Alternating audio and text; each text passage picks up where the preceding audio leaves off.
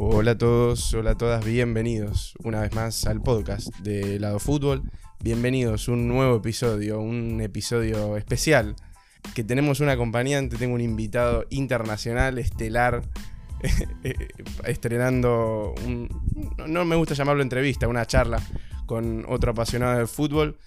Tenemos a Ander Iturralde, conductor del podcast de la media inglesa. Hola Ander, ¿cómo estás? Hola, ¿qué tal Santiago? Encantado de estar hoy aquí contigo. Bueno, me alegro que, que estés, te agradezco por, por haber aceptado esta invitación. Para los que no conozcan, yo creo que eh, cualquier apasionado de fútbol inglés eh, o apasionado del fútbol en general y que le gusta un poco el fútbol inglés, eh, tiene que conocer la media inglesa. Si no lo conoce, para mí son las personas y los comunicadores que, más saben de fútbol inglés y, los que mejor lo comunican. Está la parte de YouTube y, el podcast en el que Ander lleva las riendas y, es un, podcast muy bueno y, se los recomiendo. Justamente hoy escuché el, que subiste hoy y, estuvo muy bueno, me reí mm. mucho. Y hay presencia argentina, Gonzalo, que, la hay, sí, En, el, último año ha empezado a haber una presencia argentina muy habitual. sí, sí, lo hacen muy bien. Primero, más que nada, para empezar, como, como ya te dije hoy, eh, me gustaría saber cómo fue que, arrancaste vos en el podcast. Sé que lo, arrancó Ili hace, hace mucho tiempo, pero cómo fue que te metiste vos eh, en todo ese proyecto. Em, sí, yo, empecé eh, originalmente escribiendo en la mediainglesa.com allá por 2012, finales de 2012, ha pasado ya mucho tiempo. Em, sí, empecé eh, escribiendo, me, gustaba la calidad de la, de la, web, en aquel momento pues, había como 2.000 seguidores en Twitter, era un sitio muy, muy pequeño, y, pero bueno, sí, pues me gustaba mucho la calidad, el diseño, todo el formato, y pues escribí un mail, un poco pues, de solicitud, ¿no? Em, en el que decía pues esto que estaba interesado en escribir, y tal, y qué podía ofrecer. En aquella época estaba siguiendo sobre todo muchas categorías inferiores, Championship y demás. y en aquel momento pues, no, no, tanta gente lo seguía y yo empecé sobre todo escribiendo de, de, eso. Un año más tarde, unos meses más tarde, le propuse eh, a Ilia eh, aparecer en el podcast, quizás tener, tener una pequeña sección para hablar de Championship, divisiones menores y tal. Y no le disgustó la idea, estuvimos unos meses contemplándola y tal. Eh, la siguiente temporada, en agosto de 2013, Em, ya em, empezamos, además empezó Borja, que está siempre conmigo, es uno de los más habituales. en ese mismo podcast empezó él, aunque en diferentes secciones, porque en aquella época era una sección principal, luego la sección de Borja, luego la sección mía. y, y sí, pues empecé entonces eh, hablando de, pues, de, la jornada de Championship, un poco de League One y League Two, tercera y cuarta división.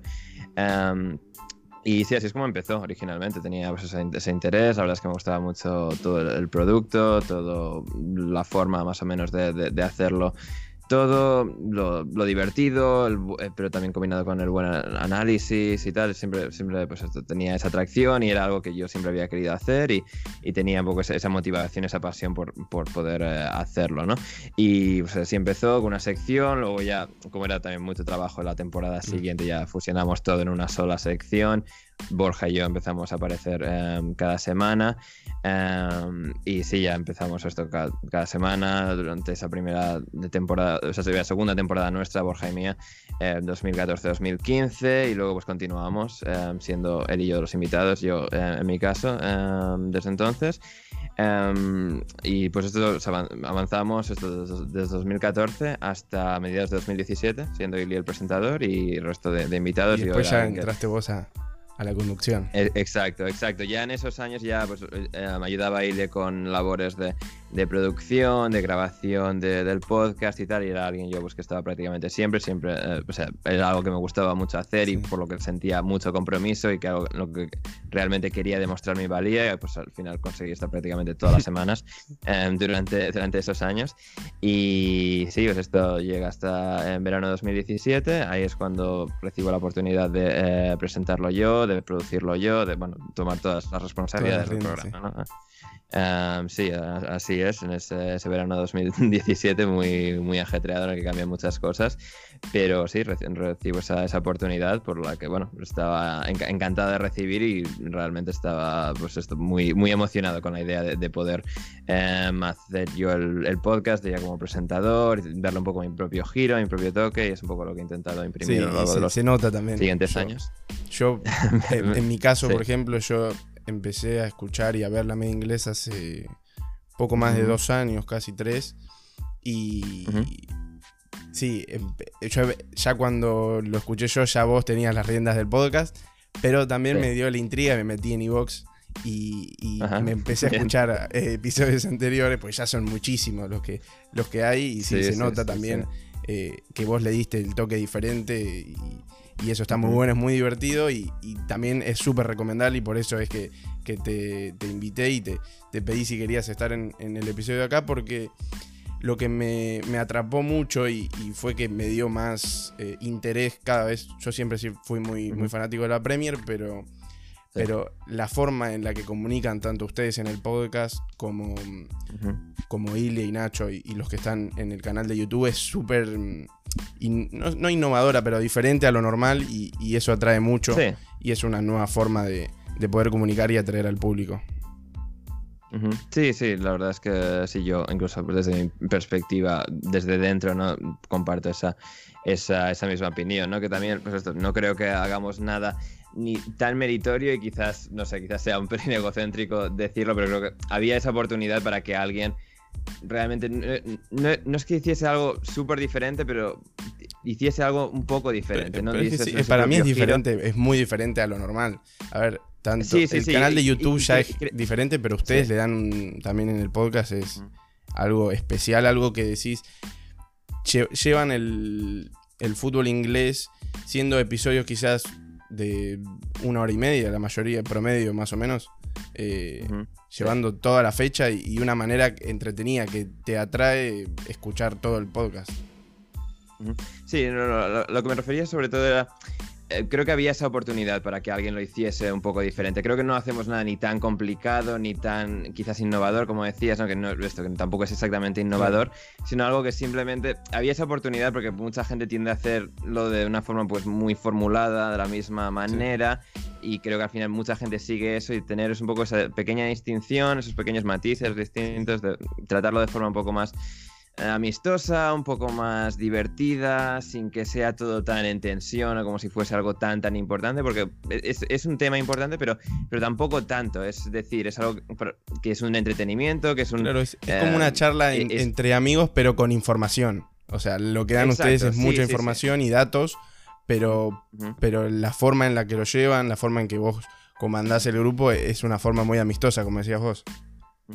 Sí, sí, sí, es sobre todo el objetivo, ¿no? El, que sea eh, información, que sea comunicación de, calidad, pero al mismo tiempo con un, con un tono, pues esto, muy, muy simpático y, que, y, divertido, ¿no? Para que la gente que nos escuche pues, pueda, pueda divertirse, pueda pasar un buen rato eh, escuchándonos, que es uno de los, pues, de nuestros mayores objetivos, digamos. Sí, y yo también a, destacar un poco de, del podcast y algo que también lo hace bastante más atractivo para mí y es algo muy bueno es el tema de los invitados, que van cambiando todos los episodios, no es que se repite siempre el mismo staff. O sea, vos sí, porque vos sos el que lleva las riendas, pero van, van cambiando. No sé cuántos son fijos, pero, pero van dentro. Está, está Gonzalo y hay, bueno, Gonzalo porque lo nombro porque es el argentino y el que más puede llegar a, identificarse.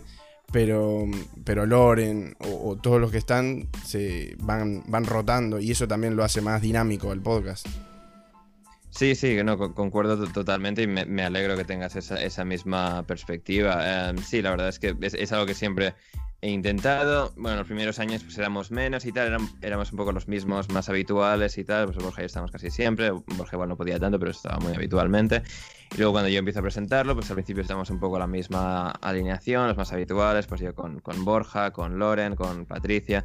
Em, pero sí, con el paso del tiempo, pues esto, para que se mantenga como un programa dinámico, fresco, que realmente pues, siempre de esa sensación de que estamos Em, cambiando, que no es esto siempre la misma fórmula repetida, el, poder tener esas voces distintas, ¿no? que ofrezcan sus, sus propias perspectivas, sus diferentes matices, y es algo que, que sí que he, intentado mucho, ¿no? y traer a gente pues, que muy buena en lo suyo, ya, lo tenía, ya la teníamos de inicio, ¿no? pues Loren, Borja son absolutos expertos en, en sus respectivas materias, pero sí, el poder tener eh, un, un, abanico tan, tan amplio ¿no? de, de gente, la verdad es que es fantástico. Más o menos fijos, pues sí, probablemente. No, tengo, digamos, una categoría de fijos y no fijos, pero al final pues son quienes más van apareciendo. Pues Borja aparece prácticamente siempre, lo mismo de Loren, Gonzalo cada vez más.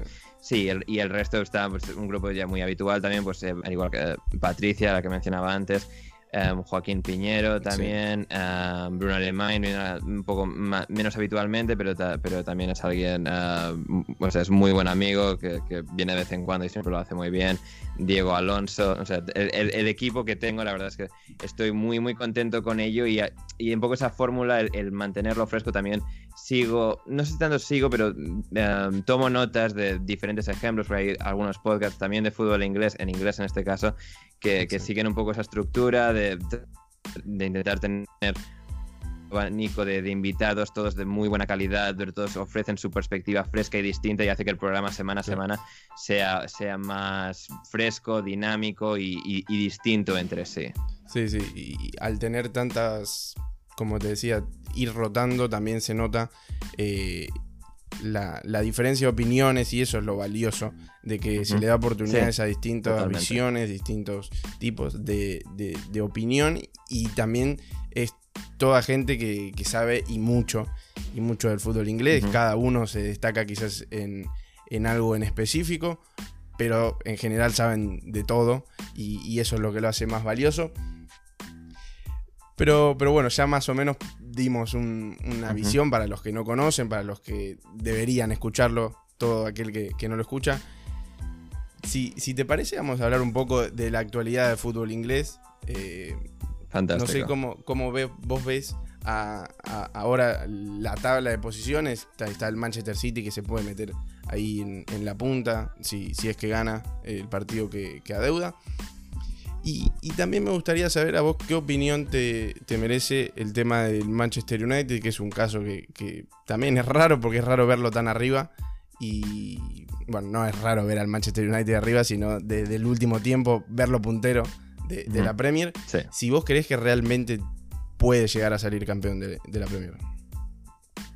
Em, creo que al final no poder, eh, o sea, desde una perspectiva de poder y que sea algo relativamente plausible, sí. Eh, Manchester City y Liverpool no han mantenido el paso apoteósico infrenable de los últimos años, es decir, con la evolución de temporada a temporada, este año no han dado ese paso adelante como lo habían dado en años anteriores, también es normal porque seguir ese ritmo, ese paso es muy, muy difícil. Sí, yo sigo creyendo que el Manchester United no va a ganar esta edición de la, Premier League, creo que el hecho de que esté peleando, que esté el líder eh, por encima de todos. Es verdad que el Manchester City tiene un partido menos, de ganarlo sí que se pondría líder teniendo todos los mismos partidos, pero eh, creo, que, creo que es una muy positiva señal para el club, creo que todavía como digo, es, algo pronto, siguen teniendo lagunas que creo que les van a costar al final, que les van a impedir eh, imponerse al Liverpool y a, Manchester City en la carrera de fondo cuando lleguemos al tramo final de la temporada, cuando eh, cada vez haya más cansancio, cuando cada vez la presión y la tensión sea mayor, creo que el Manchester United no va a poder prevalecer en esta temporada en, ese, tramo y llegados a la jornada 38, pero eh, creo que va a poder estar bastante más cerca de lo que mucha gente Em, intuía previamente, lo que sigue creo que intuyendo ahora, que no es muy cerca, es decir, creo que se duda todavía bastante de las capacidades del Manchester United, también em, atenuadas y de alguna forma recordadas por el, propio paso en Champions League esta temporada, donde parecía que sí, se habían ganado al PSG, habían ganado al Leipzig. el grupo y no y luego pierde en Estambul y pierde con Leipzig y pese de las dos jornadas claves y se queda fuera de, la Champions League, lo cual creo que, creo que es una muestra de por qué el equipo todavía tiene em, dificultades, lagunas y creo que en, esta lucha con Manchester City y Liverpool sí creo que, va, creo que va a dar guerra, creo que va a estar cerca. Al final creo que no va a terminar imponiéndose, al menos en esta temporada 2020-2021. Sí, lo que yo creo que, como decías vos, no, para mí tampoco, en mi opinión, no va a ser campeón porque quizás no te da las seguridades que, te puede llegar el te puede dar llegar a dar el Manchester City ahora. Eh, por ejemplo, que está en un buen momento, que tiene una dupla central que, está firme, que es confiable.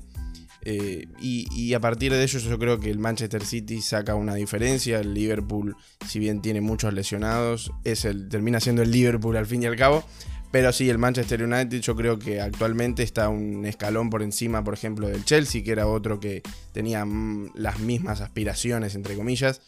Y el Tottenham que va ahí está como dubitativo también, como que al principio parecía que se iba a, llevar a todos por delante, pero de a poco fue cayendo y volvió a remontar un poco.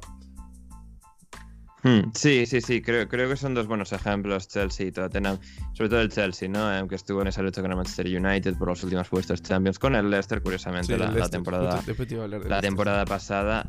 Em, sí, eh, creo, creo que la forma en la que Manchester United, un poco envuelto en más caos, porque Manchester United, incluso más que el Chelsea, siempre da la sensación de estar muy presionado todo el rato por muchísimos factores externos, la entidad en sí pesa mucho y creo que al final se, se forma semejante semejante caos, semejante barullo em, en cuanto a la narrativa, que, parece que todo va peor, pero en este caso creo que este año han, sabido dar ese paso adelante cuando eh, ha sido el Chelsea quien más fichajes y de más relumbrón los ha hecho, que el Manchester United haya podido imponerse, por ejemplo, en esa lucha particular de dos equipos que están en, en puntos de su proyecto relativamente parecidos, que haya podido dar ese paso adelante en esta temporada eh, respecto a Chelsea y Tottenham, por ejemplo, sí que creo que es, que es muy notable y sí el caso del Chelsea el Tottenham.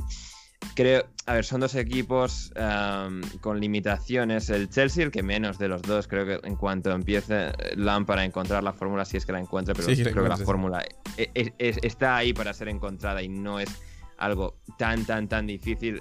no, no para alguien como yo, obviamente, es, es difícil en términos relativos, pero creo que comparado con, pues, con muchos de los mejores entrenadores del mundo, tener esa cantidad de materia prima, esa, esa calidad tan excelente como tienen Werner, Pulisic, um, Jorginho, Kante, Mount, um, Hudson Odoi, um, que al final es una plantilla muy capaz y, creo que está, que está ahí la materia prima para, para ser explotada. ¿no? En, ese sentido, creo que el Chelsea va, a remontar, va a estar no en la lucha por la liga, pero sí en, esa, en esos puestos Champions y creo que al final se acabará metiendo entre los cuatro primeros.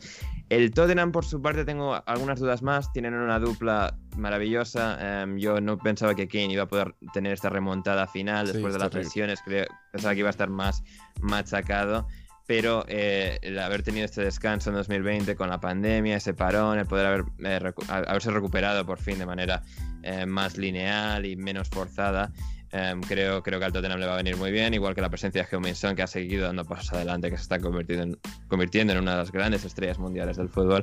Em, creo, creo que son ellos dos, dos armas muy importantes para el Tottenham también sumando otras piezas que también se han eh, consagrado este año, como Hoybier, como en Don Belé, que le han dado muchísimo al equipo. Sin embargo, ves la defensa, ves el resto de más endeble defensivamente. Sí. Exacto. Exacto, la defensa y el resto de componentes ofensivos creo que son dos lagunas para el Tottenham que le van a penalizar bastante. Creo que va a estar en esa lucha por entrar en puestos Champions, como está ahora mismo, en quinto lugar. Creo que aguantará ahí hasta el final de temporada. Creo que finalmente no se acabará alzando con uno de esos cuatro puestos, pero, eh, pero han, dado ese paso adelante este año. Podrían ganar un título en forma de la Carabao Cup contra el Manchester City. No creo que lo hagan, pero es una clara posibilidad ya llegados a la final. Y, sí, es al final, son, dos equipos, Chelsea y Tottenham, que quizás no. El, Tottenham sí que ha dado un paso adelante porque había caído más lejos que Chelsea y Manchester United el año pasado, pero que todavía no han podido carburar al nivel del Manchester United, haciendo un poco esa comparación entre los tres equipos. Sí, sí, y otro que, vos los nombraste que yo me, está gustando mucho, eh, tanto en forma de juego y en forma de, nombres que cómo plantea el equipo Brendan Rodgers, eh, Leicester que viendo el equipo plantado, el equipo que puede llegar a plantar mañana contra el Chelsea, eh, es un equipazo, tiene jugadores eh, no solo en cuanto a nombre, sino en cuanto a rendimiento y presente, eh, muy bueno. A mí particularmente me gusta mucho el doble pivote que tiene, que son Tielemans y, y Ndidi. Yo creo que se conectan muy bien y cada uno tiene su rol específico. Entonces pueden tratar de ayudar cada uno eh, en lo que mejor hace al equipo y así darle un mejor rendimiento. Madison, que tiene una pegada increíble. Eh, los defensores, bueno, según lo que vi, eh, que mañana iba a plantar a los tres centrales, Soyunchu, Fofana y Evans, que para mí está es una muy buena idea de Roger porque plantaría a los tres centrales que, que mejor, los tres mejores centrales que tiene y los pone a todos juntos y teniendo dos carrileros como James Justin y. y ay, se me fue el nombre ahora. Timothy Castain. Timothy Castain, ahí está. Eh, le da mucho, le aporta mucho por afuera al equipo. Mm, sí, sí, totalmente, totalmente. Em, creo que era Danny Higginbotham, analista de NBC Sports en Estados Unidos, decía este fin de semana que el, el 11 titular del Leicester, los 11 mejores jugadores del Leicester pueden competir de tú a tú con cualquiera de los mejores equipos de la Premier League, incluso con Liverpool, incluso con Manchester City. Y yo tiendo a estar bastante de acuerdo con esa afirmación. Luego ves el banquillo y hay y ahí, si bien han hecho un buen trabajo reforzando poco a poco al equipo, siguen, sigue siendo un, un descenso de calidad más importante que en el resto de equipos, más notable.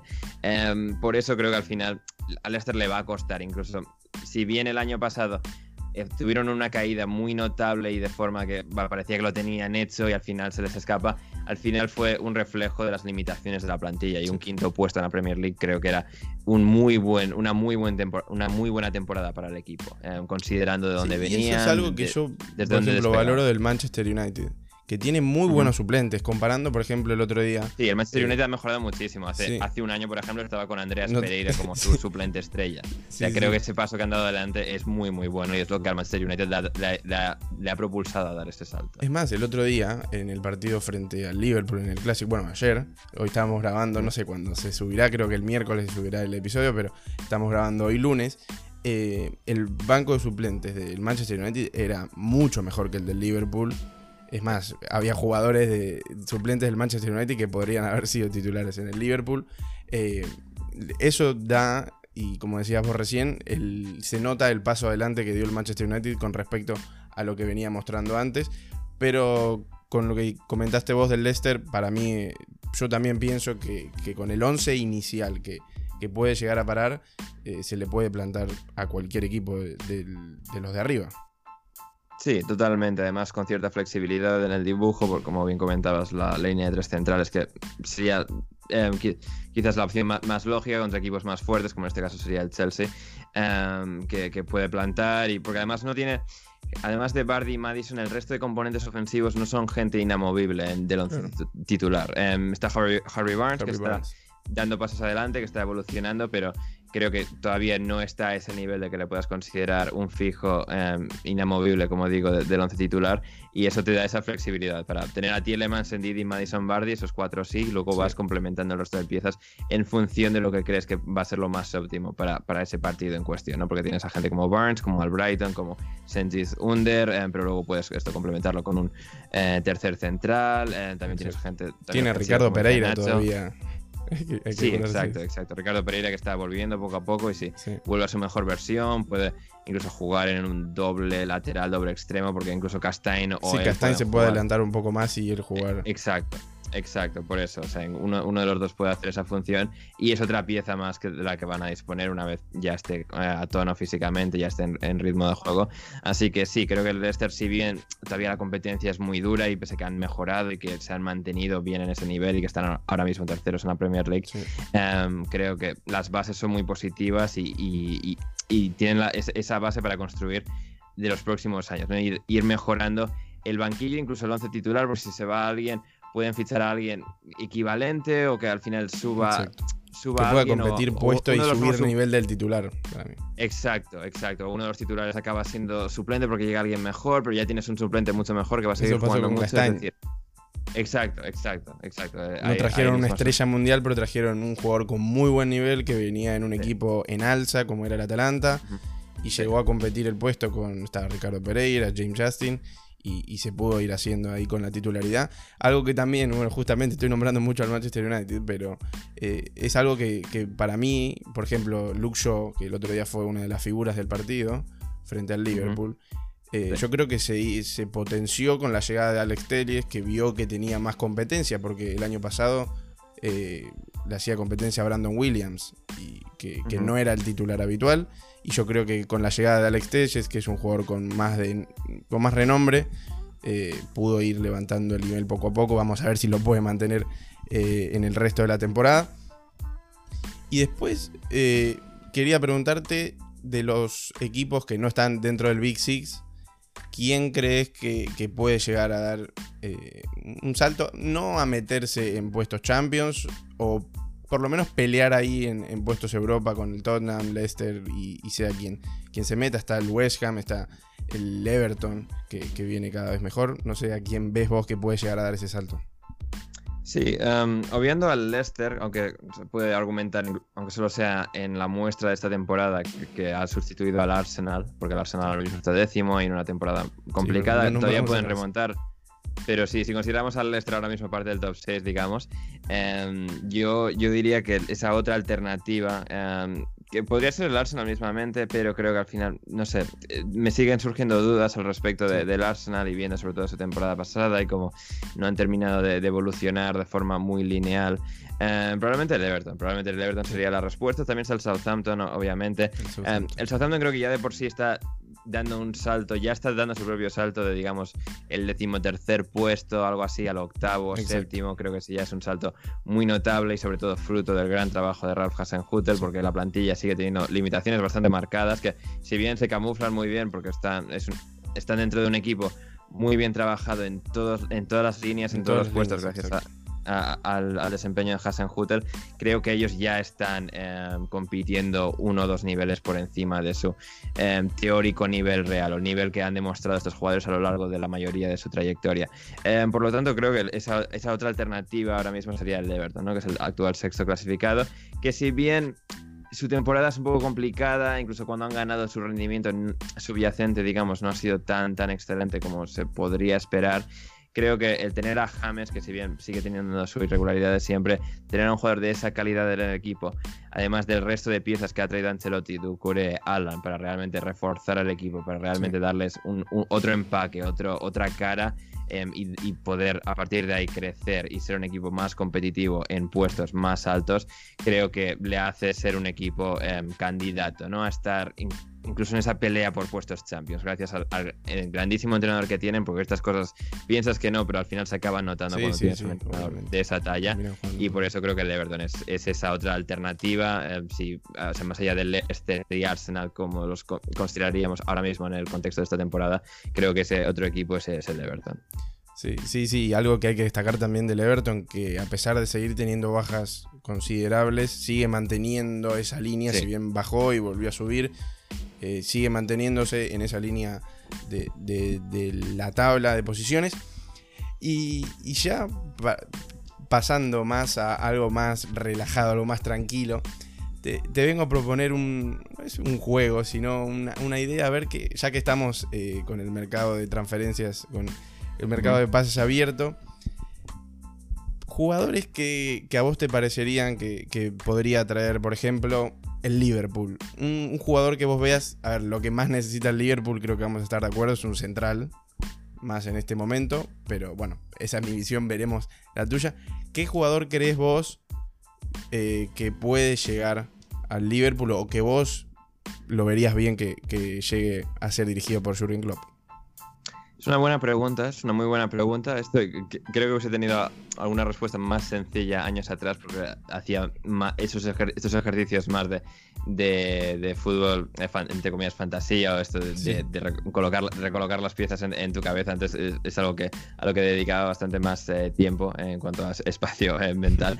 Em, pero aún así, em, sí, al final la pieza más clara y obvia después de eh, lo que fue el, mercado pasado, en invierno-verano, con Timo Werner, que parecía que iba a ser esa nueva gran estrella del equipo, parecía bastante encaminado a ese fichaje. Al final vio la tesitura de, Liverpool, la complicada competencia, llegó el Chelsea con un, con un contexto también muy favorable para él, en el que iba a ser todavía más estrella de lo que lo iba a ser, al menos inmediatamente en Liverpool, y creo que es comprensible esa decisión por parte de Werner. Si siguiese Werner en el mercado, probablemente te diría él, porque creo que... Eh, necesitan una pieza nueva, sobre todo pensando de cara, de cara al próximo par de años. Diego Jota puede, puede serlo perfectamente. Yo no pensaba que lo podía hacer cuando le ficharon, pero viendo este rendimiento inicial, viendo las prestaciones, viendo cómo ha dado ese paso adelante en un contexto eh, fácil en el sentido de que todo funciona muy bien en el equipo, pero hay que, hay que lidiar con esa presión y realmente em, competir con compañeros tan buenos como, los que tiene ahora. Algo que me pareció a mí, no sé si, si vos tenés la misma, la misma visión, de que yo siento desde que llegó Tiago al equipo, la función principal de Firmino se vio un poco opacada. Yo creo que, quizás traer otro tipo de delantero le podría hacer bien al Liverpool, porque la función de, Firmino de tirarse atrás, que, es algo que tenía él innato, eh, y, tirarse como media punta. Tiago lo, también le gusta hacer, lo del pase eh, más preciso. No sé si vos también sentís que, eso podría cambiar un poco la fisonomía del equipo y ser algo diferente y, mostrar algo diferente al enfrentarse a otros equipos, un delantero más referente. Sí, totalmente. Em, no me acuerdo con quién lo hablé cuando ficharon a Tiago, pero esa era un poco mi previsión, ¿no? Que posiblemente sucedería esto que está sucediendo ahora, que eh, Tiago eh, tomase muchísimas más responsabilidades a partir de lo bueno que es con balón, porque es absolutamente excelente, uno de los mejores del mundo, y que eso de alguna forma haría que Firmino no fuese tan imprescindible, que no fuese un creador de juego tan importante. Incluso la, incluso la responsabilidad de Trent Alexander Arnold ha, disminuido un poco en estos partidos en los que ha jugado Thiago, porque eran los dos máximos creadores del equipo, eran sin ningún lugar a la duda, em, Firmino y Trent Alexander Em, sí, creo, creo que es interesante. Creo que Diego J, como digo, em, puede ser ese jugador porque es un jugador mucho más directo a, portería que, que, Firmino, con mucho con esa, intención mucho más marcada. De cara adelante, sí. Firmino. Exacto. Y creo que, creo que es alguien que, puede ofrecer esa alternativa, teniendo todavía a Firmino quizás en un rol muy importante, que puedan un poco complementarse ambos. Incluso en algunos partidos han jugado los cuatro, los tres habituales más Diego J. Y claro, como Thiago tiene mucha más capacidad para llevar el juego en el centro del campo de lo que tienen Henderson o Vainaldum o um, Oxlade Chamberlain o Curtis Jones, em, creo que en ese sentido, em, teniendo un centrocampista menos o incluso puedes manejar a Firmino de otra forma, teniendo los cuatro de ataque. Un 4-2-3-1 como lo planteó cuando fue que jugó Diego Jota. Exacto, exacto. O sea, ofrece, ofrece muchas, muchas variantes y creo que Diego Jota está, suponiendo el fichaje ideal en ese sentido. Em, de cara al futuro y de gente que todavía no está, pues creo que lo del central es, es lo más obvio. No están jugando Fabiño y Henderson. Fabiño es, es, un defensor, sea en el centro del campo o en la defensa, de absoluta élite y, creo que se está demostrando. O sea, lo está demostrando partido a partido en el Liverpool, que es muy, muy bueno y puede cumplir cualquiera de esas funciones y que si juega de central el resto de su carrera en el Liverpool no habría ningún problema. Eh, pero aún así, pero aún así, para un equipo con las metas del Liverpool, ¿no? Con, la intención de pelear por la Champions y la Premier League constantemente, ¿no? Este año y en los próximos también. Creo que un fichaje en el centro de la defensa, también considerando que Van Dijk podría volver a ser exactamente el que fue o no, y claro, el hecho de la lesión es un factor muy importante a tener en cuenta de lo que, de lo, para predecir cuál puede ser el resultado de, de su vuelta. Em, por lo tanto, pues esto nos deja esto, el puesto de central. Los dos nombres, dos, tres nombres que más suenan, y creo que al final lo hacen por, motivos claros y aparentes. Son, em, por un lado, el central de Sevilla, Jules Condé, y luego los dos centrales del RB Leipzig, Dayot Upamecano y um, Konate. Em, Upamecano es cierto que tiene, es un jugador muy plástico, que atrae muchas miradas, pero creo que con AT, y además estoy consultando con mucha gente que sigue más habitualmente al Leipzig y que tiene un ojo bastante clínico para estas cosas, también es un poco, la, un poco el consenso, ¿no? que con AT probablemente sea el mejor central de, los dos. Eh, poder fichar a alguien así, con con capacidad em, de presente, es decir, si le pones a, jugar ahora titular en, el Liverpool, quizás no sería nivel Van Dijk, pero sería muy bueno, pero sobre todo tenerle para alcanzar su pico de forma en los próximos dos, tres, y algo que también que, se puede destacar es que ese tipo de jugador eh, puede ser suplente tranquilamente y puede estar peleando con, cualquiera. A ver si traes un jugador de, de, la calidad, por ejemplo, de Alaba, que según lo que dicen ya es jugador del Real Madrid o va a ser jugador del Real Madrid pero el Liverpool estuvo interesado en él. Es un jugador que por su sueldo y, por las características, por la experiencia y por todo su currículum, eh, no puede ser suplente en, Liverpool peleando el puesto con Joe Gómez, por ejemplo, que era el titular acompañante de, Van Dijk antes de, las lesiones y todo. Pero yo creo que, como decías vos, con AT y Upamecano, un poco más con AT, eh, está apto para, para ese papel de poder ser titular, tiene mucho futuro y tranquilamente puede pelear el puesto y también elevar el nivel de, la competencia, sea Joe Gómez o sean los, los salidos inferiores, como no sé, Nathaniel Phillips, y, potenciar aún más a esos jugadores. Hmm, sí, sí, totalmente, totalmente. Eh, creo, que, creo que esa es la respuesta. Alguien con suficiente capacidad para ganar ahora, porque esta plantilla sigue estando construida para ganar ahora, porque eh, todos están en su... Nadie está eh, con gran proyección alcanzar su pico, digamos. Em, Van Dyke, ahora no recuerdo la edad exacta de todos, pero todos están básicamente entre los 27 y 30, años. O sea, Firmino, Salah, Mané, Thiago, Van Dyke están en ese rango y por eso tener a gente como Diego Jota, que es algo más joven, con rendimiento inmediato, pero también sobre todo mucha proyección, es a lo que Liverpool tiene que mirar, yo creo, ahora mismo. Sí, sí, sí, la verdad que yo estoy completamente de acuerdo. Y, ya para cerrar con el refuerzo que, necesita, vamos, apunté a los dos equipos que, son los que están un escalón por encima del resto y, ahora bajaron un poco su nivel. Bueno, el, City, que es el otro que apunté. Yo creo que algo que podría ir a buscar sería un, mediocentro más de corte defensivo, porque Rodri no pudo llegar a cumplir las expectativas que, que todos esperaban. Eh, no, sé si tiene el ritmo de Premier, no sé si vos ves lo mismo. Una posición que necesite quizás el City para. No, no para dar ese paso para hacia adelante, porque ya está un paso hacia adelante del resto, pero para poder elevar aún más su nivel. Un delantero puede ser con. a ver, finaliza el contrato del Kun Agüero el 30 de junio, el de Gabriel Jesús también.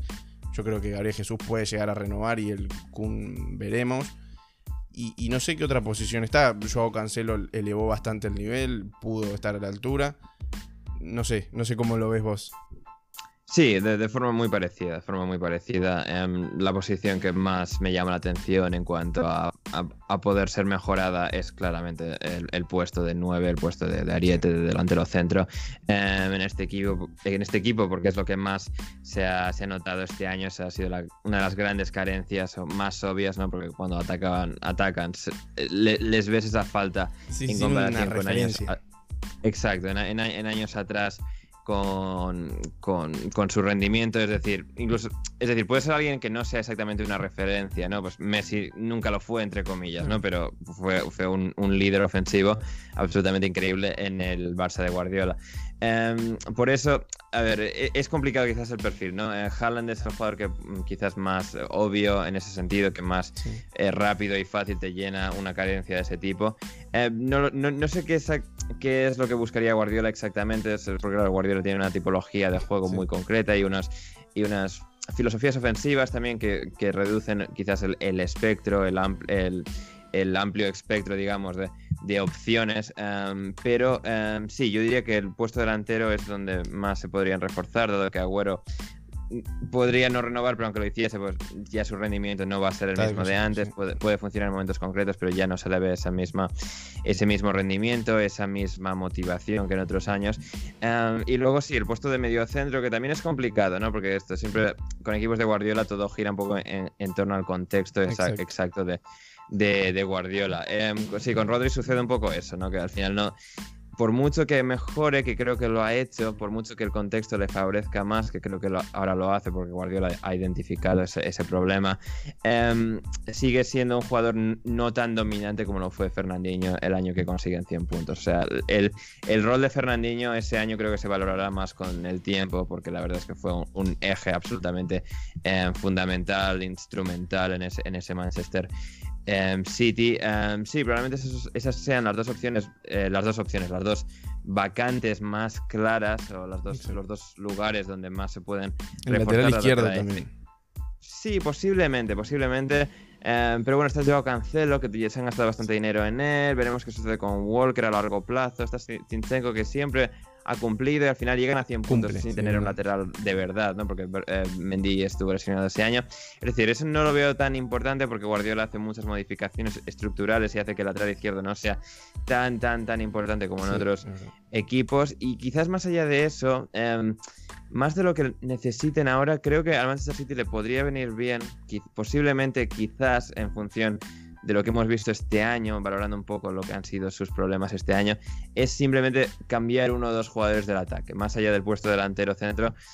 Eh, Marés, Bernardo Silva, em, son dos jugadores que están bien, que realmente, em, sobre todo en el caso de Bernardo Silva, han demostrado muy buenas capacidades para ser jugadores importantes en este equipo, pero me da la sensación de que les falta algo de, mordiente, algo de incisión, algo de, la chispa final, digamos, La chispa final y marcar diferencias sobre defensas que son peores defensas de lo que ellos son atacantes.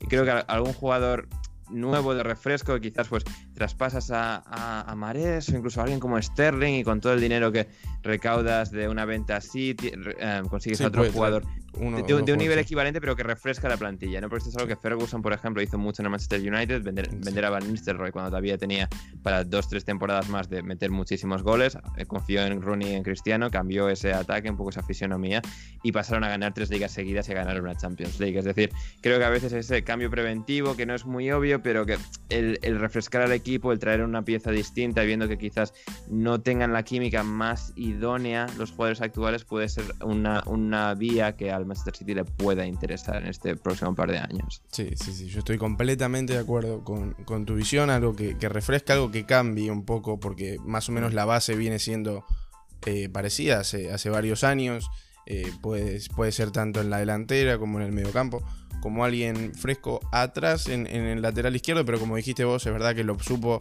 Eh, pudo suplirlo, mejor dicho, con, con Joao Cancelo en el lateral izquierdo, viendo a Walker eh, en el derecho, así que yo creo que, por ahí puede llegar a apuntar. Es una muy buena, muy buena visión esa. Y ya para la última sección que, tuve preparada, es algo más, así como más entretenido. La, nombré blanco o negro. Es algo que tenés que decir entre dos opciones. Quizás en alguna te doy para algo que. una respuesta concreta.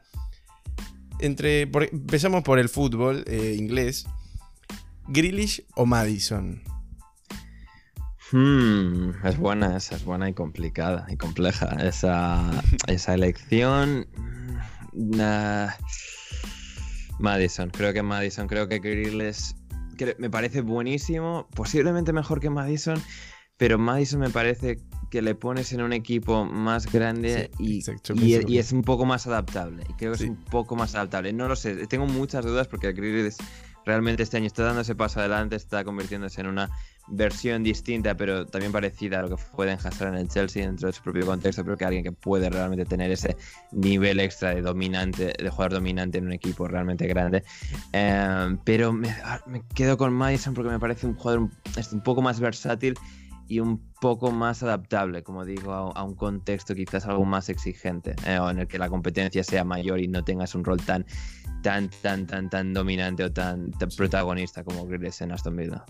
Sí, sí. Bueno, otra también que yo creo que ahora está un poco más clara, pero, pero hasta hace la temporada pasada quedaban dudas. Phil Foden o Greenwood, dos de, las mejores promesas del fútbol inglés. Em, sí, yo creo.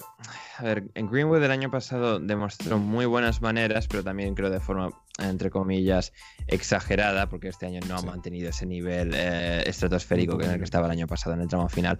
Em, Phil Foden es, es, un caso complicado. Yo sigo creyendo que va a ser un muy buen jugador, que va a ser el futuro del Manchester City, que va con el tiempo, quizás de forma algo más lenta de lo esperado, pero que con tiempo va a sentarse como uno de los pilares de, ese equipo. Em, yo creo, entre ambos, yo me, yo me quedo con Foden. Creo que Foden es un jugador em, al que se le ven unas eh, habilidades, un talento algo más claro e, inevitable que Greenwood. Eh, Greenwood todavía necesito verlo un poco más, un poco más de forma sostenida para ver si realmente puede irrumpir y asentarse en un equipo como el Manchester United de forma, eh, de forma habitual y regular durante los próximos años yo creo que también la llegada de jugadores como, por ejemplo, Matt Diallo o Facundo Pelistri, mm. que son de su edad, también que tienen mucha proyección, que juegan en la misma posición que él. Bueno, está Daniel James también, que, puede llegar a ver una buena competencia para ver si está capacitado realmente para, elevar su nivel y estar a la altura de, un equipo que pelee por la Premier League. Sí, yo, a mí, yo también me quedo con Phil Foden. Después traje dos, dos duplas centrales de dos equipos que no son del Big Six. Tengo a mí Ben-Mi y Tarkovsky o Minx y Konza. Um, mi Tarkovsky. Em, sí. con muy pocas dudas. Eh, Konsa y Minx este año han dado ese paso adelante. Un Aston Villa que en defensa el año pasado tuvieron muchísimos problemas, rozaron la catástrofe durante varios, varias jornadas de, forma muy, muy notable. Bueno, la rozaron y, la, y la absorbieron por completo. sí, em, sí yo, yo, yo, creo que mi Tarkovsky, si bien pueden tener algunas limitaciones, si les pones en un equipo más exigente, si les pones en un equipo más, incluso que el propio Aston Villa. Eh, que le pide también otra forma de juego, yo creo. Sí, sí. yo creo que a ver, Tarkowski y él mismo insiste que es un jugador capacitado para sacar el balón desde atrás. Me gustaría verlo de forma más exigida y habitual en un equipo mejor, pues, por ejemplo, un Leicester, un, un Everton. Yo creo que si pones a Mia Tarkowski, por ejemplo, en el Everton, Em, en vez de Michael Keane y Jerry Mina, que están bien y que Ancelotti les está sacando punta, creo que es una pareja de centrales mejor, em, eh, mi Tarkowski. y, creo que al final tienen tanta seguridad y, entre ellos se complementan, complementan también, han demostrado durante estos años ser eh, jugadores individualmente muy sólidos y que en, complemento del otro, como digo, pueden realmente brillar. Y a mí es, es una pareja de centrales que me gusta mucho, como lo hacen, la forma en la que juegan y creo que en un contexto algo más exigente puede que el, propio Burnley se convierta en eso si llegan mejores jugadores eh, en los próximos años eh, pues son dos jugadores que, pueden hacerlo muy muy bien y en, esa en esta elección entre Minx, con, Minx y, y Mitarkowski me quedo con los segundos con los eh, chicos del Burnley sí sí sí yo también por ahora venimos venimos eligiendo lo mismo a ver, ¿con qué vamos? Las, grandes mentes piensan igual, Santiago. así dice el dicho, así que. Tenés mucha razón. A ver, yo tengo. Tengo dos técnicos. Bueno, son tres en realidad, porque está Guardiola o Mou.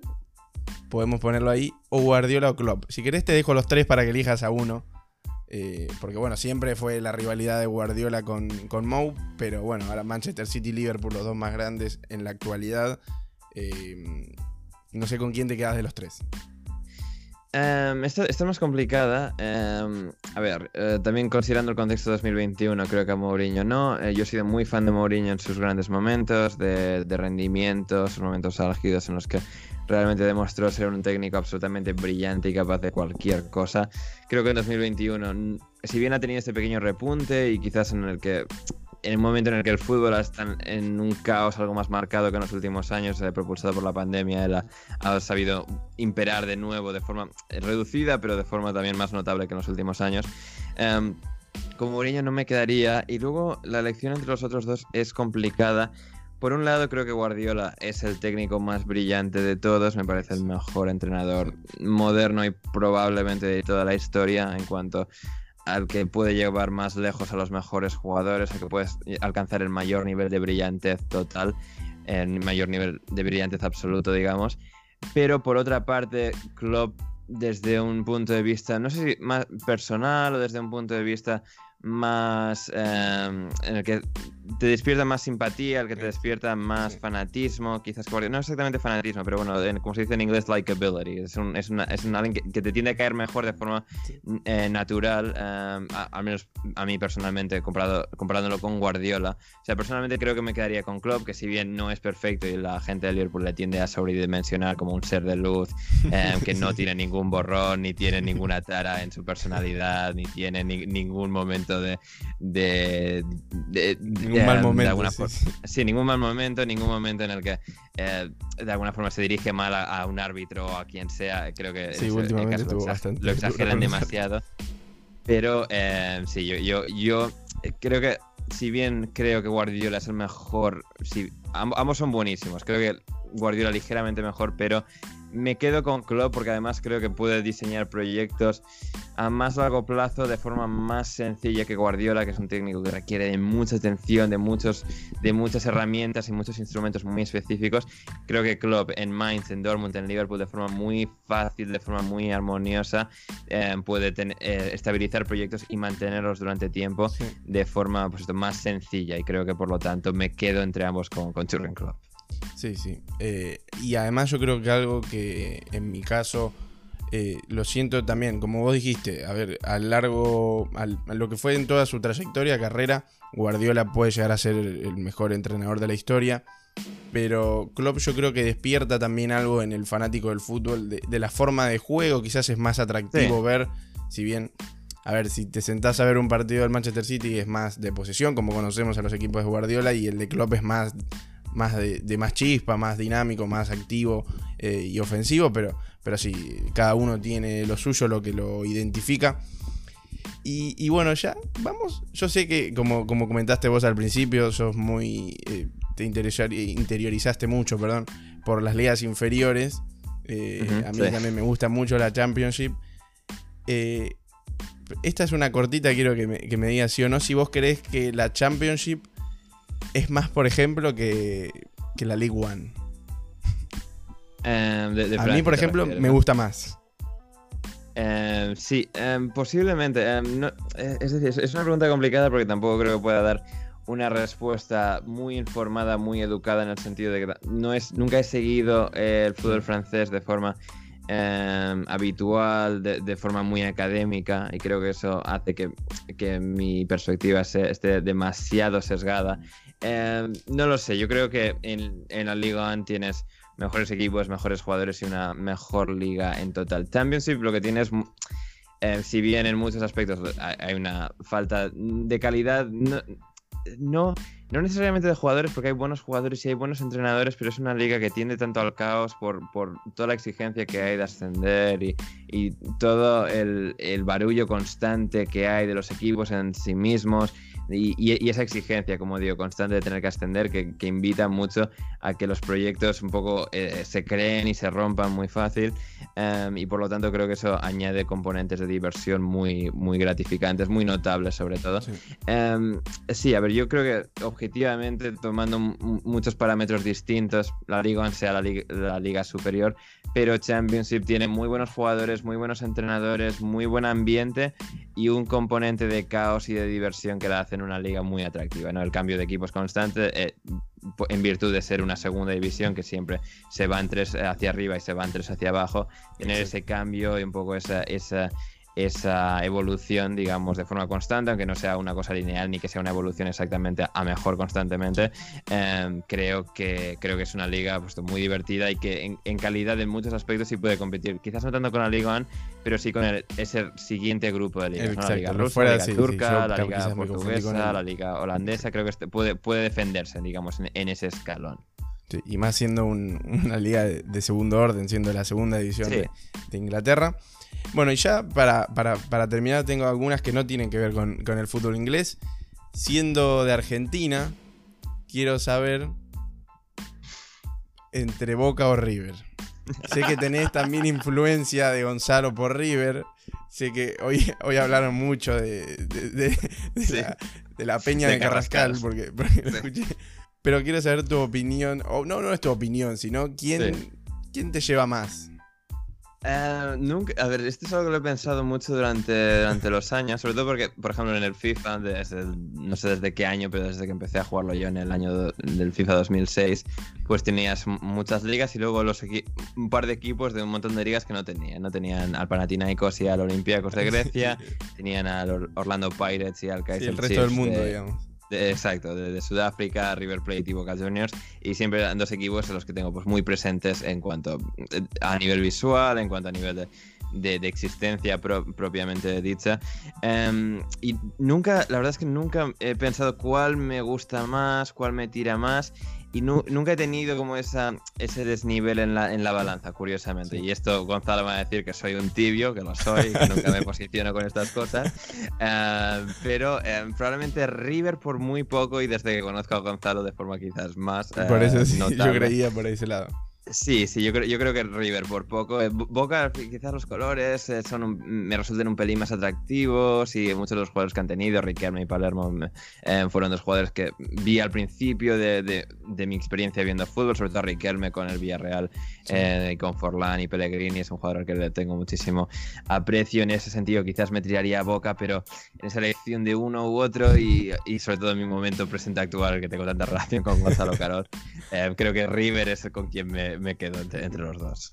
Bueno, bueno, de cada- son, elecciones de cada uno. Yo de mi lado le tiro a boca acá, de, de acá, pero quería ponerte a ver si, si era Sí, verdad. de, mi- de mi- de River también, incluso antes de conocer a Gonzalo, sí me llamó mucho la atención y me, me gustó el año en el que estu- estuvieron en la B, que seguro que la gente Sí. de Boca lo disfrutó mucho también. bueno, pero el tener a, a aqu- aquel año extraño, y no sé, fue, fue un año en el que me llamó mucho la atención River porque estaban en esa situación tan anómala que al Exacto. final. Y, y reclutaron a tantos jugadores eh, buenos y de renombre nombre, y sobre todo por por ejemplo, sí, sí, David Trezeguet sobre todo, eh, es lo que creo que me hizo eh, que me gustasen un poquito más, pero de nuevo, eh, como buen tibio estoy ahí como sentándome en la valla en medio de una y otro, sin posicionarme mucho más allá de, en este caso, quedarme con River, a pesar de, bueno, de que en este caso, que esto, esto no lo sabía, esto no lo sabía, no era porque era aquí un no, no, no, con Santiago, que la gente lo sepa, la audiencia lo sepa, que no, que no, tenía yo conciencia de que era Santiago de, de, Boca, pero bueno, así tenemos esta diversidad de, opiniones. Exacto, exacto, eso es lo que lo hace más entretenido.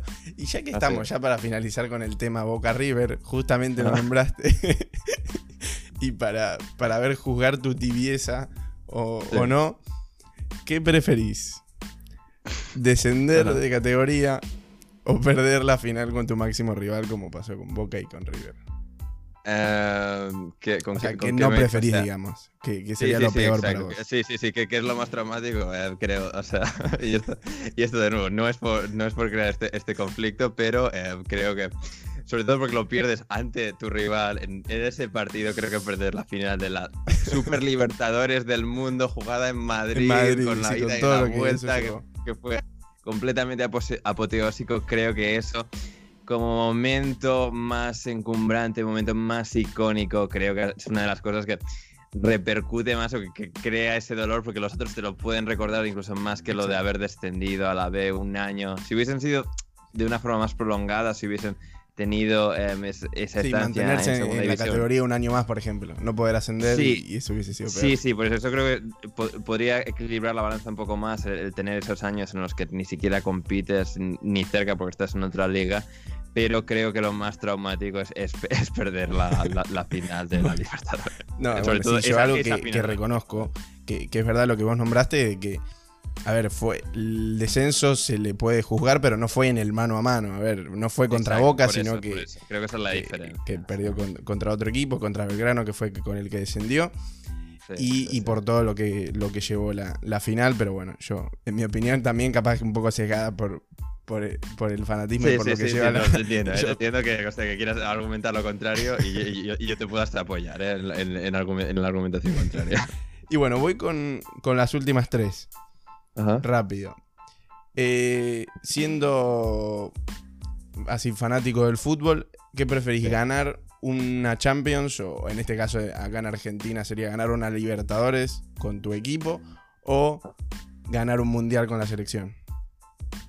Em, creo que, creo que una Champions con, el equipo, quizás porque no tengo yo, quizás como otra gente, un sentimiento nacional tan, tan, tan marcado. Es decir, me, gustó cuando ganó España el Mundial y, y bueno, sobre todo me gustó por la, influencia positiva que tuvo en el país y que un poco la imagen que tenía España de sí misma em, fuese mejorada en, virtud de, de, ganar ese mundial. Creo que fue muy, muy positivo para, para el país ganarlo en el momento en el que eh, lo hicieron y desde, esa perspectiva creo que es algo muy valioso, pero lo que yo creo que más valoraría a nivel personal sería pues, un, equipo al que he seguido más cerca, porque al final un club de fútbol de una ciudad es algo que, te marca en el sentido de es algo que está contigo mucho más habitualmente, está contigo semana a semana y si bien al final el país, la selección pesa mucho, ¿no? Y sobre todo pues en, para según qué gente o en según qué países más que en otros, em, creo que tiene ese, ese componente extra, ¿no? Porque además no deja de ser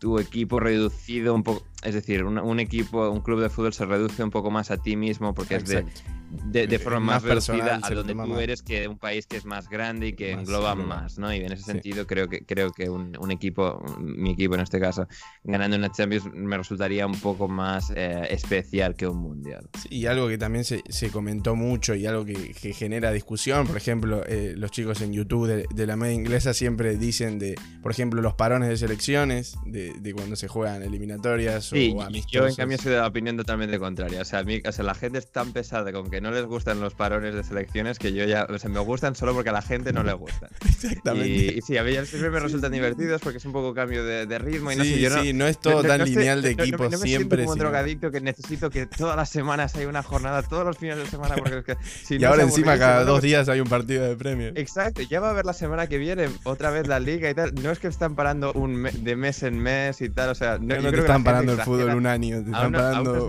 dos semanas para tener tres partidos en dos días. Exacto, exacto. O sea, la gente exagera unos niveles absolutamente absurdos los parones de, selecciones. Y si bien esto a mí siempre me han gustado porque pues te da un poco la oportunidad de ver combinaciones extrañas de jugadores en países, ¿no? Pues de los futuros jugadores irlandeses, o yo que sé, Bosnia jugando con Checo y con no sé quién. Son eh, partidos que te llaman la atención un poco por eso, y no sé, a mí, yo, lo aprecio todo realmente a un nivel muy, muy similar.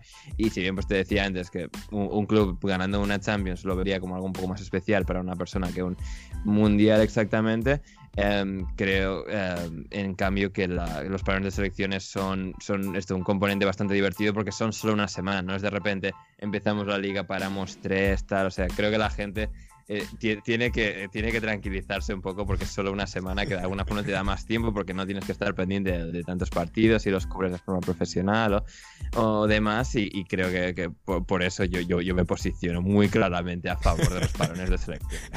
Estamos a favor, sí, sí, de mi parte también, por, por eso que nombrate también de, a ver, más ahora que hay partidos, por ejemplo, bueno, de Premier que es lo más cercano, eh, hay partidos cada tres días, a ver, juegan el sábado y vuelven a jugar el martes que, dos semanas no te cambia nada. Y, ver no solo equipos o selecciones menores jugando contra otras mayores, sino viendo jugadores, no sé, por ejemplo, en Bélgica ver a De Bruyne jugar con Lukaku y, selecciones potentes. Eh, las promesas inglesas jugando en el mismo equipo. con Mbappé, con Griezmann. con Pogba. sí, de Pogba también, sí, sí, sí, sí. Sí, eso es increíble. Y bueno, ya las últimas dos, Barsi o Barno. Eh, uy, uy, uy, madre mía, esto, esto es, una, de las preguntas más controvertidas. No, y justamente esta semana, la, semana pasada, justo acá en la Copa Libertadores, seguro, Gonzalo. Bueno, cubrieron el partido. Sí, algo me llegó de lo que sucedió ahí. No presté mucha atención, pero sí, algo como. O sea, me estaba sonando Hubo como mucho revuelo complicado. De Sí, sí, sí, sí. Como, eh, me estaba sonando demasiado complicado lo que estaba sucediendo y no le presté mucha atención. Pero sí, a ver, es, una pregunta controvertida y polémica. En el podcast de la media inglesa yo me he posicionado muy claramente y he hincado la bandera, digamos, eh, claramente a, favor de, del bar. A favor del bar. Eh, ya de forma también un poco, un poco Em, contraria a, la, corriente predominante. Es decir, yo antes de que se instaurase hace unos años, pues bueno, me daba un poco igual, veía un poco los pros y los contras. Em, y ahora, claro, ahora veo los contras, pero también de forma tan sobredimensionada, tan exagerada por mucha gente, que me hace, creo, de alguna forma. Y acá es mucho peor acá en Argentina con la Copa Libertadores es increíble la sobreexageración que hay. Si bien es verdad que acá se utiliza mucho peor que, en Inglaterra o en las mejores ligas. Por ejemplo, en el partido de River, eh, en el tercer gol que mete, que era el que le daba la, chance de ir a penales, tardaron ocho minutos en cobrar. Entonces eso como que le saca el la credibilidad, pero yo creo que también como vos, que es algo que le da un plus, que, de, sí, de más eh, credibilidad al, fútbol. A ver, hay offside que antes no se cobraban, que ahora se cobran, si bien hay algunos muy exagerados. No sé, el mm, caso de Banford. Eh, yo creo que, está muy bien, yo estoy también con la bandera a favor. Sí, sí, no, me, congratula eso. Em, pero sí, no, más allá de eso, es un. Al final, el gran problema del bar es, es la implantación. O sea, aunque sea muy cliché decirlo, es la implantación de, del sistema y del proceso, y esto que al final eh, lleva mucho tiempo. Es decir, han querido implantarlo, pero no de, no de forma lo suficientemente refinada, ¿no? Que al final sucede en, todas partes, cuando lo implementas algo por primera vez, vas a encontrarte también con muchos factores que probablemente no te esperabas de, antes y puedes predecir ciertas cosas, pero solo hasta cierto punto. Creo que al final alguien hacía la comparación hace, hace un par de meses, estaba escuchando, creo que era Barney Rona en, The Guardian, em, que, hacía, la, hacía la comparación que que son un poco como los teléfonos móviles, los teléfonos celulares, en, cuando, cuando empezaron a ser eh, habituales y populares en la, en la población general al principio, pues no eran muy buenos, no eran productos excesivamente efectivos o excesivamente atractivos en el sentido de, de, ofrecerte una eh, mejoría en tu calidad de vida, pero con el tiempo han ido mejorando, como era natural y obvio que lo iban a hacer, y que con el bar sucederá un poco lo mismo. No lo va, es decir, el debate me parece un pelín absurdo porque no lo va, no, no creo que sea, digamos, políticamente viable em, ahora quitarlo, de nuevo, porque claro, Pero luego, luego, ¿cuál es la evolución? Porque necesitas de alguna forma que esté... Volvés al punto el que estabas cuando, antes. Cuando esté mejorado, pero de alguna forma necesitas este proceso de crecimiento para que mejore. No va, no va a volver mejorado de forma independiente. Sí, de Es la nada. Creo, creo, creo que necesita este, este proceso de, de- de adaptación, ¿no? Que quizás debe, debe- se- habría que exigir que sea más efectivo. Sí, est- estoy de acuerdo. Pero creo que hay, que hay que entender un poco esa perspectiva general. Entiendo que a mucha gente no le guste, pero, la- los pero la- que la critican al todo van a estar en todos lados y van a estar siempre. Exacto, y, y a la- a la la- esta misma gente sigue queriendo ganar. ¿no? Es decir, no, yo, yo, si, si no es con bar, no, ya no me voy a quejar y tal, que nos piden como antes. No, es mentira, es mentira, la Sí. gente se va a quejar Se van a exactamente quejar igual, es verdad, se van a terminar quejando.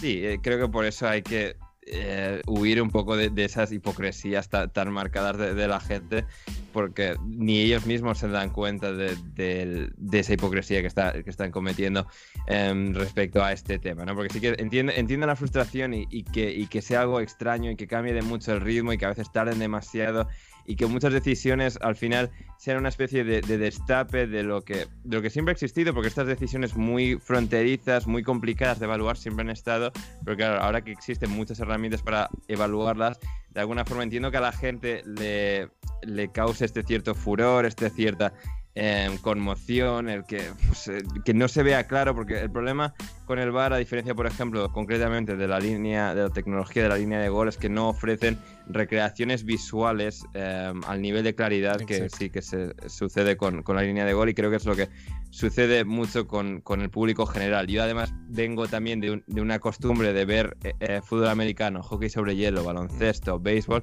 donde era, es un proceso ya más implantado, más aceptado y por eso creo que he tenido yo una mayor facilidad para Exacto, para acostumbrarme a, a Sí. estos momentos en los que eh, se rompe un poco el ritmo, pero también es para poder intentar llegar a la decisión más acertada posible. Sí, sí, sí. Yo creo que es verdad también. hay otros deportes que ya está más eh, asentado, entonces es, más fácil acomodarse, pero también hay que dejar de lado el fanatismo, como decías vos. Si lo sacan, como es que algunos piden, que no va a ser lo más viable ni lo mejor para el fútbol, y eso es estar en contra de la progresión y del beneficio para el fútbol, eh, se van a quejar igual, van a seguir. eh, si los desfavorecen sin el bar van a decir, "Uy, bueno, pero si hubiese Sí. estado el bar, eh, esto no pasara, y si está, y se quejan porque, bueno, se van a quejar por Sí, todo. sí. Y ya la última, la última y algo que no tiene nada que ver con el fútbol, algo así más. Ajá. Y algo que han nombrado bastante en el podcast, Uy. pizza o pasta. Eh, ¿Pizza o pasta? Es una buena pregunta, una pregunta culinaria como nos gusta en el podcast. eh, Nos gusta hablar de comida a unos niveles absolutamente indefendibles. Eh, yo me quedo con pizza. Con Sí. pizza, eh, me encanta la pasta también, con diferentes salsas, salsa boloñesa sobre, sobre todo, por ejemplo, pero otros, otras salsas matizadas, pasta, pene a la vodka, eso es uno de mis platos favoritos. Pero yo, me, yo me quedo con pizza, me quedo con pizza, tiene, es un poco más... Eh, dinámico, lo puedes comer en, en más situaciones, digamos, y es algo que en cuanto pues, a sabor y a fisionomía de- del alimento en sí, eh, mi y da más para un partido de fútbol también. También, exacto, mi preferencia es eh, para la pizza, entre, entre pasta o pizza me quedo con, con pizza. Y bueno, ustedes le dicen piña, acá se le dice ananá. ¿Con o sin? Ananá, sí, sí, sí, eso lo sé, lo sé, sí, sí, sí. ¿Con o sin? Sí, sí, sí, Va. como la, la- Bien, bien.